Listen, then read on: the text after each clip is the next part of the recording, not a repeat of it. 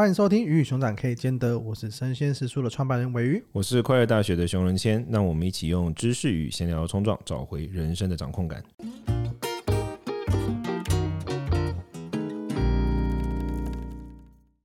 今天这一集呢，我们想聊的话题是：不认识自己有错吗？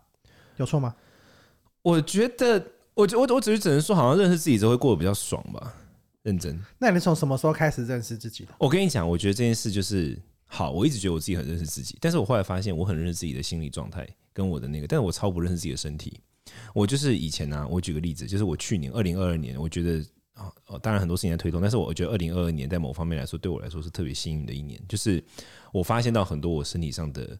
缺陷，也不算缺陷了，就是我发现到我很多的生理状况，然后我去解决它，然后我过得更健康。就我以前有很强烈的头痛，我就是从十三岁开始剧烈的头痛，几乎就是。每个礼拜会有五天头痛那种，我几乎是两个礼拜就可以吃掉一整盒的那个止痛加强定。真的假的？对，很严重，很严重，很严重。这是一个有超能力的象征嘛？不是，不是，就很痛。你解决了之后，发现你其实有什么能力？没有，没有，不是，不是。然后就我就就是反，然后我就去看过各式各样的那种什么传统医，就就是传统医疗，包括什么就整脊啊，各种就全部都这样。然后它都会有阶段性的舒缓，但它都没有根本性解决我的问题。OK。然后就很意外的，就去年呢，我的一个身边的一个亲近的的人，他就建议我去做。他本来以为说我是不是骨头，就是问题是不是已经发展到骨头了，然后所以他就建议我去做那种就是增生疗法的那种检查，这样我就说好啊，那我就检查。结果我去做增生疗法检查的时候，那个医生就跟我说，他说你这年纪是绝对不可能需要做增生疗法。增生疗法，但他帮我照了我的 X 光之后呢，他就发现呢、我的颈部的某一块肌肉啊，呈现紧绷到不合理。就是他叫我用一个最放松的姿势躺着跟坐着，他都拍 X 光。然后一般来说，肌肉线条当你在放松的时候，它应该是平行的，它应该是直的这样。但是我颈部有一，就是双边都是有一块肌肉是。呈直角三角形，九十五度角这样，对对对，两边都是。然后他就跟我说：“你看哦，就是已经有意识让自己放松，他还是长这样。”他说：“你是肌肉的问题，不是骨头的问题。”然后他就开了那个诊疗单，叫我去找物理治疗师。然后我也很幸运找到好的物理治疗师。然后我做物理治疗很有趣，他就是他就会摸你的身体，然后告诉你说：“哎，这边用力，这边放松。”他就开始检测到底哪里出问题。然后他最后发现是我的背部的那个肌肉啊，我颈部的肌肉，我深层的那个肌肉无力，导致我表层的肌肉扛了所有的力。所以我表层的肌肉过度永远都处在过度紧绷的状态，然后他就教了我怎么做，就是自己做一些运动，让我去放松我的表部肌肉跟我的深层肌肉去锻炼，然后我头痛就好了，欸，就是啊，真的好了，认真 seriously 好了，OK，困扰我困扰了就是十几年的头痛就这样好了，我就再在二零二二年的时候好了，对，就是我大概现在一个月可能头痛只会发作就一次，就那个就是很明显，比如说我真的睡睡不够啊，或者是我支撑不正常啊什么，然后那个瞬间我就突然觉得我现在我对我的身体好不了解哦。所以不是有冤亲债主？哎，真的不是。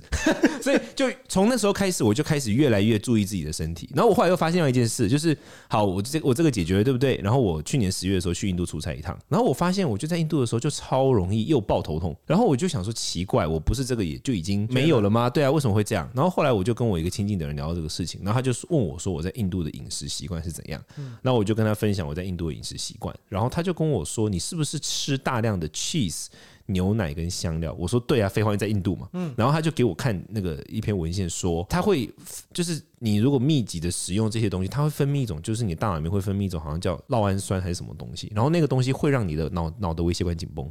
也就会头痛。然后我就想说好，然后我就那一天一看到这个文献之后，我就停止使用这些东西。OK，我第二天就不痛了，认真，超级明显，跟过敏源的状态有点像。对，所以我就瞬间觉得，哎，我真的超不了解我的身体。就是当然，其实你也无从了解起嘛，因为了解有时候是要对照组嘛，就是你有做过 A，然后你再做过 B，然后才觉得哦，原来 A 才是对的。但因为我一直都处在 A，所以我不知道哪一个是对的。然后从那开始，我就越来越会去摸索自己的身体的一些状况，比如说有这个肌肉是不是真的很无力啊？我这个地方是不是如何？就是我最近就越来越多这样的事情发生。对，所以我觉得认识自己有很多层面。对我来说，我觉得我对我自己心理状态都还算了解，但我对我的生理状态真的蛮不了解。这个我觉得蛮有趣的，就是分成生理面跟心理面嘛，对不对？其实应该大部分的人他是处于两个都没有那么熟悉的的状态。对，那你可能通常我觉得在物理面比较常遇到的是，你可能开始健身了，嗯，开始运动了，或是你生了什么病了，有一个契机点，就你你的状态就是有点像生病的状态，然后你去治疗去发现的这个状态，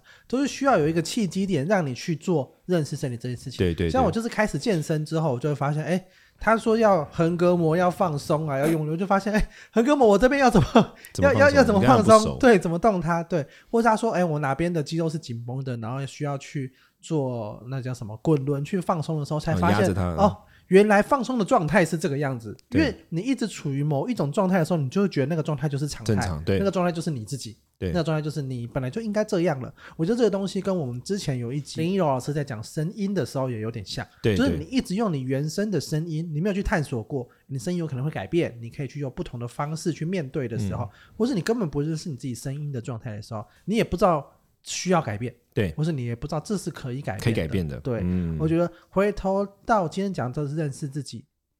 重要吗？不认识自己重要吗？嗯、我就我感觉上，它比较像是就是，当你认开始认识做这个动作的时候，你就会发现，其实你生活跟你的人生是充满可能性，对，可以改变的状态的。我觉得这个是非常重要的。对，我觉得当你发现生活是可以改变，真的会蛮大的启发。因为像，而且这种东西很像是惊鸿一瞥，就是你只要看到一次之后，你就会知道。因为像我现我现在回想起，就是可能比如说二零二一年底，我就回想起我那时候就常常处在头痛啊，而且我就是早上醒过来，我就可以知道我今天一整天会是 good day or bad day。就是如果我今天一早上醒过来，我就开始感受到我的肩颈是紧的，我就知道我今天、oh. 我今天晚上会剧痛到死，就像这样。然后我那个时候就整个对于我自己的生理状况感到非常 desperate，就其实很就是相对是绝望的。我心理状态 OK，但是我心理状就很疲劳这样。子，然后当我第一次就像我刚刚讲那个，我去做物理治疗，然后改善之后，你就会发现，哎，其实很多可能性。然后你那时候会出现一个想法，就是会不会我现在觉得是正常的东西，其实不正常。就其实可以更好，会不会我现在觉得是合理的东西，其实不合理，其实还可以更那个。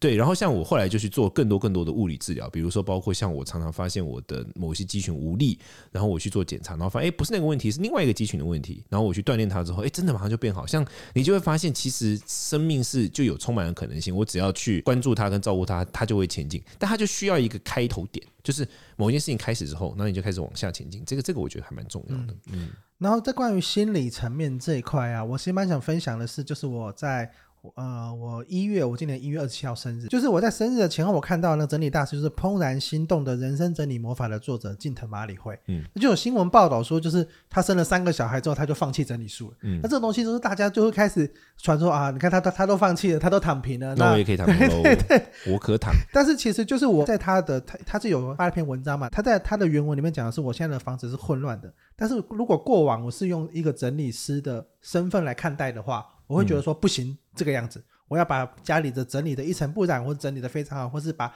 任何关于我不怦然心动的东西，我就把它丢掉。以前的状态是这样，但他现在的身份转换成是我是三个孩子的妈，那我觉得他就会觉得说，比起整理这些东西，他更想花更多的时间。陪伴他的孩子，对，就是即使他的孩子妈妈这个身份比整理师这个身份还要重要。对，就是即使孩子已经把生活弄了，把中间弄得很乱了，但他不会疲于奔命的去收这些东西，他会更享受他们一起弄乱或者一起玩的这些时光。那我就觉得说，关于角色啊跟身份啊，其实这些东西都是可以改变的。但是你有没有你有没有认识自己，或是你有没有理解你自己现在是在什么样的一个状态？因为你要先知道。你才有办法做转换。要是没有的话，因为假设他就一直是哦啊，我就是一个整理师，我就是一个这样的状态，他没有去思考，那我现在想要处于什么样子的身份、什么样子的阶段的时候，我觉得他就会很难去放下很多事情。那没有办法放下，你就会觉得说，好吧，那我只能这样了。就是我现在就是维持这个状态，所以我觉得在认识自己的这条道路上，我觉得有一点点它可以带来的改变，有一点像是这个样子。对，你刚刚讲到角色这件事情，让我想到另外一件事，就不是那么正面，但是我在想这件事很有趣，就是我觉得其实人真的是很容易被角色给限制。你一定听过路西法效应，就是我 background study，就是大家都在讲说，诶，为什么那有有一段时间，就是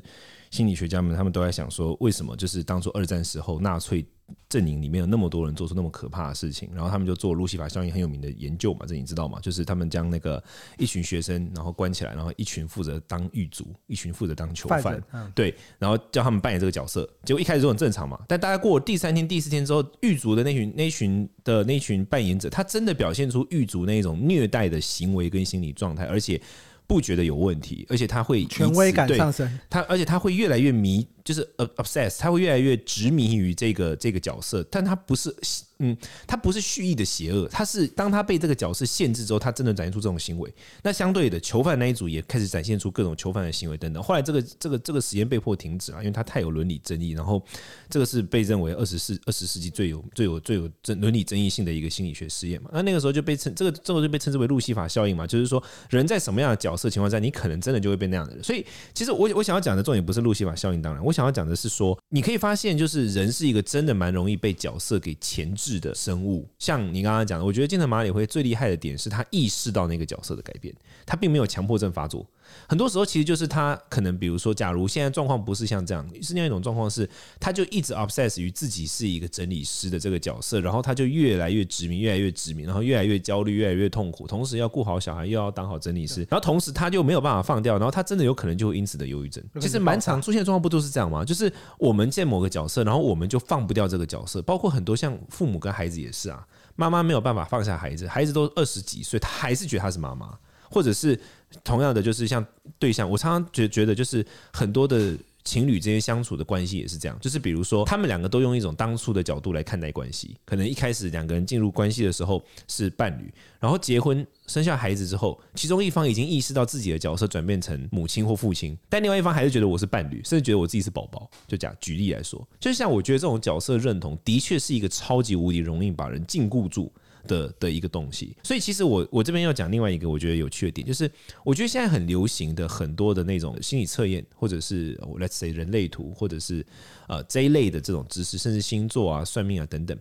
我觉得它对于我们帮助我们认识自己是蛮有帮助的。一方面，我觉得因为现在很多的，我觉得大家有这个需求，就越来越焦虑嘛。可是我常常会在想说，这一类东西可能会导致另外一种结果，如果没有好好操作的话，就是把人禁锢成那个形态。像我常常就会觉得说，哦，对啊，我这样跟他聊天，我就是说，哎，我就比较渣，我天平，you know，对，就是 who who says that，就是谁说一定是这样的。但是你就会被禁锢在这个角色里面，有有很，我觉得蛮容易这样。我觉得我觉得会啊，就是星座很容易就说啊，我就是水瓶座啊，或者我是狮子座啊，我就是会怎么样子，那你就要接受，或者你就要怎么样子的状态。我觉得蛮容易会这样。那我我自己感受起来这件事情，它会发展成现在这样啊，我觉得它应该不是因为星座什么这个关系。我觉得人就是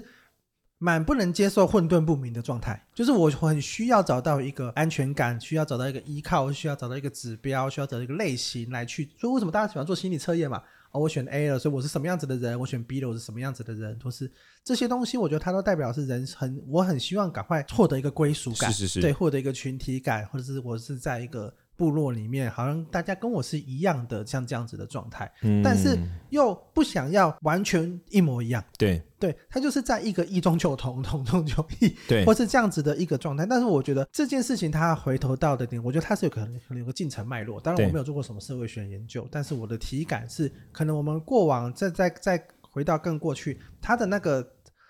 对于自己的状态，他可能是会有一个类型哦。我现在是高中生，我现在是国中生、大学生，有一个进程的。嗯嗯嗯、对，那可能在公广，我们是看着可能一些成功人士的传记或是一些报道来去承认说，哎，我想要成为这样子的人，我想要成为那个样子的人。对，那现在整个社会变得更开放、更成熟了。对于是什么样子的人，他可能那个定义不一定那么的专属哦。你一定是有钱的人嘛？那你说，哎，就有就会有人说，哎，有钱其实不快乐。对对，说你一定要成为一个幸福的人嘛？啊，但是幸福，如果你是什么样子的人，才是一个幸福的，就是各种的定义层出不穷。那这样子的状态底下，人还是急于的去想要找到一个模板。即使那个模板是我告诉你说啊，你找自己每个人都是独一无二的，但是大家对那个独一无二还是都会有点想要去 fit in 某一个状态里面。嗯、对，所以我觉得通常就是会开始为什么会有像是各种的这类型的探索的工具也好，身心灵的或是各种的测验也好。都是去，即使那个测验分的再细，不同类型，十二种人格啊，二十四种啊，一百零八种啊，对，像是这样子的状态，都是让你可以再去各种在你克制化的状态里面又找到更适合你的，对。但我我在想的一个问题是说，你看哦，像我刚刚做身体这种东西，或者就是我去做身，我对，当我认识自己身体之后，其实它导致的结果不是僵化，它导致的结果是我发现到可能性，就是你看，当我发现说，哎，我这个地方可以变好，那我就想说，哎，那我那边可不可以也变好？然后在那边也可不可以也变好？就是变找到的是可能性。可是不知道为什么心里的这种给人的不是这种感觉，心里这种感觉就好像说，哦，那我就这样了。你你懂那个意思吗？这个两个发生截然不同的结果。我觉得这个东西往前推是开始有新盘，人类图有通道。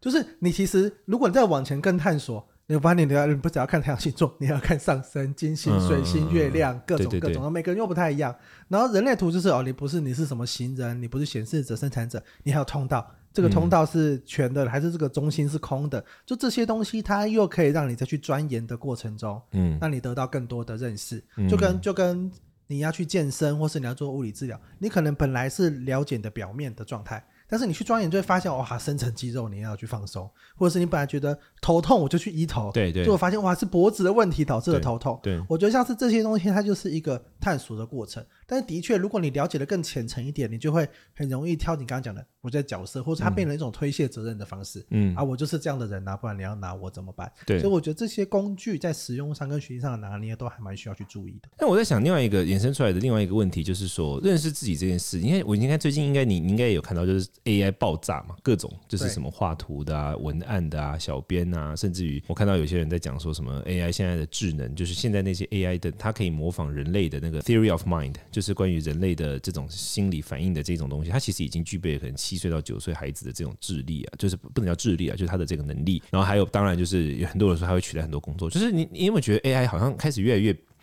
不但比我们，因为他他其实不能说真的有认识嘛，他也不是说像我们这样子有意义跟价值性的认识。他可是因为透过于大量大量的数据的对照跟测验，所以他其实某种程度上其实已经比我们更认识自己。你有没有觉得有没有有没有可能有一天大家全部都以 AI 作为灵魂伴侣啊？我觉得认真思考，哎，我觉得还蛮蛮容易会发生的，因为其实像电影很蛮，大家有没有看过？我们今天录音的今天，这天是情人节，大家可以去看那个叫《Her》这部，他就是他就在讲，呃，他就有一个语音，那那个语音就是他的电子情人，然后他跟他谈恋爱，他整。那个那个情人就是史嘉丽·乔安森的声音，然后那个男生一整集都在跟他跟他跟他跟他讲话，嗯，他发现他越来越懂他，然后他们两个可以讨论诗词啊，有一样喜欢的剧啊什么的，然后成为这样子的一个一个关系关系。对，我觉得这个在未来是蛮容易发生的，因为现在 AI 非常厉害的是，现在你在画图面，它可以画出各式各样的女生的样貌、男生的样貌，然后身体你喜欢的特征、各种的状态，那。这声音跟整个身心的状态是，我觉得也蛮容易会被这样子产生的。其实你你你想啊，我们讲关于很多人被交友诈骗，嗯，这交友诈骗为什么会被骗到？就是因为对方是完全照着你的喜好来的，嗯，他在探探索的过程中知道你是什么样子的人，然后他去，然后他去适应你的喜好，然后他去开始从你身上捞钱。那其实 AI 它也很容易去做这样子的。模仿，嗯嗯，他哦，他知道你喜欢什么，对啊，然后他开始用这样子的方式去去，所以很多人开始说哇，人类要开始毁灭。就基本上只要把诈骗集团的所有的行为都丢给 AI，他演算很快吧？那一天应该就说不定就不用一天，因为他其实根本不用根本不用诈骗集团，就是他只要他他可能在跟你这样交互的过程中，他就知道你可能喜欢什么样子的状态，对啊，对，然后你各种情绪的表达，然后他就会去这样子延伸，而且他而且真的会有哎、欸，因为我我不知道我们跟你讲过，就是就是我真的有认识朋友，不，我朋友本人不是，但是我认识真的有认识朋友，真的是。在就是泰缅边界那边的，真的。然后他有跟我讲，他有跟我分享他朋友跟他讲的工作状况。他们真的就是在泰缅边界那边，然后他们就同时可能每一个人，他就是要有，他们已经变成一个产业，就是我说所谓诈骗，他们就有一个产业，真的真的。我想说是 AI 吗？不是不是诈骗诈骗，然后他真的是一个产业，你你知道他真的那个有多夸张吗？他就是每一个人，好，比如他们的工作人员，每个人他可能就要 hold 住大概九到十二个账号，他有九到十二个社群账号，然后上面的照片全都假的，他可能就会特别的跟某些地方的人买，已经是一个完整公司，有人负责聊天，有人负责去买照片或者干嘛的，然后他就会用这些创造假的社群，然后他们就用这些假的社群。去跟那一些，然后他们已经有一套方法，就是我我不知道他们是用电脑计算，他们用守则，他们看到人家的社群账号，他马上就有办法判断说这个人，第一个这个人的社群地位怎么样，然后以及可不可能被骗，他就是已经已经有这么大量的数据了，然后接下来针对这些可能被骗的人，他怎么去接触等等等，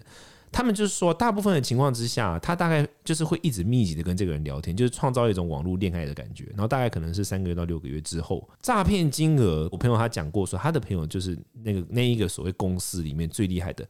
一次性三百万美金，一次性哦，哦，他从来没见过这个人。我我我觉得这个啊，让我想到我身边有听过的一个一个案例经历的故事，就是他通常以为这种诈骗好像是男生比较容易比较容易中，或者是可能像是竹科工程师，好，不要不要下这种标签，对，但是就是好像是男生比较容易中。但是我听到的是，他是呃已经嗯、呃、年纪已经有点长了的女性吗？对的女性，然后她。算是老公外遇吧，就她的状态是不太好的。然后她就在网络上认识了一个对方，他是一个牧师，然后他是一个蛮诚恳的基督徒，然后他也刚好也是基督徒，然后他就在这样的状态下去陷入了一个类似像网络恋爱的这样的一种状态，她就跟他诉苦啊，她老公外遇啊，怎么怎么样？对，然后就是因为他为什么会找他下手，就是因为他嗯算是蛮有钱的，然后而且已经年年纪年纪也长了嘛，在。他对网络也不是那么熟悉的状态底下，嗯、然后发现真的有这样的一个人，然后当他要去汇钱给他，他跟他借钱的时候，其实他家人可能也不知道，嗯，因为你也不会去管说，就是哦，你是一个成年人，你在实际上做什么事情，而且你可能也不会想到会这样，对这样的一个长辈他会发生这样子的事情，是是是，对，所以我觉得在怎么突然讲到诈骗集团，但是就是这样子的状态，我觉得他是。嗯，你不觉得 AI 来了之后，这个事情就更容易发生吗？对，很容易的会去针对你的喜好去做各种的模拟，或是各种的猜测，跟去适应你的喜好，然后让你造成越来越依赖这个人。所以我这边想要，我今天想要讲的一个小小的，不敢说是结论，但是我想要讲的跟大家一个小小分享，就是我觉得大家不要太迷恋于认识自己这件事。我反而是想法是不一样的，因为比如说像不论是佛学，或者是现在的像 AI，或者是现在的脑科学，其实它都证明一件很重要的事，就是。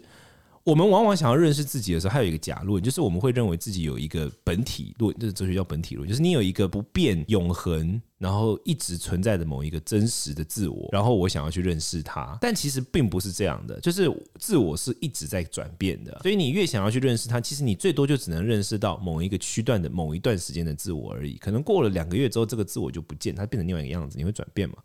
那为什么我觉得这个很重要？这个认知很重要，是因为呢，当你没有这个认知，然后你一直认为有一个真实的自我的时候，其实你很容易就会被各种的人跟你说：“哦，你是这样的人，或你是那样的人，或者是你就觉得别人真的很懂那个真实的自我，那因此而被蒙蔽，然后觉得说：哦，好像这真就是这样子。但但其实不是这样的，就是你各式各样的测验或各式各样的数据或各式各样的东西，它呈现的是某个阶段的你自己，但不是你自己本人，因为你自己本人是它都一直在转变。对，这个其实是佛学很重要的一个观念。当然，我现在的很多科学证明这件事，所以我反而是并没有那么鼓励大家一直很想要认。识自己的，对，因为你你知道，你这自自我是会改变，你是可以去塑造它，而不是一个客观不变的东西。你如果太追求这件事，你反而可能很容易真的会陷入某种偏执。对啊，我的观点是这样，你觉得呢？我觉得从我们前面这样讨论下来啊，我觉得应该是追求认识自己的这个行为跟这个意念跟理解背后，其实你是可以改变的，跟你可以去创造你自己是什么样子的。我觉得这个东西是。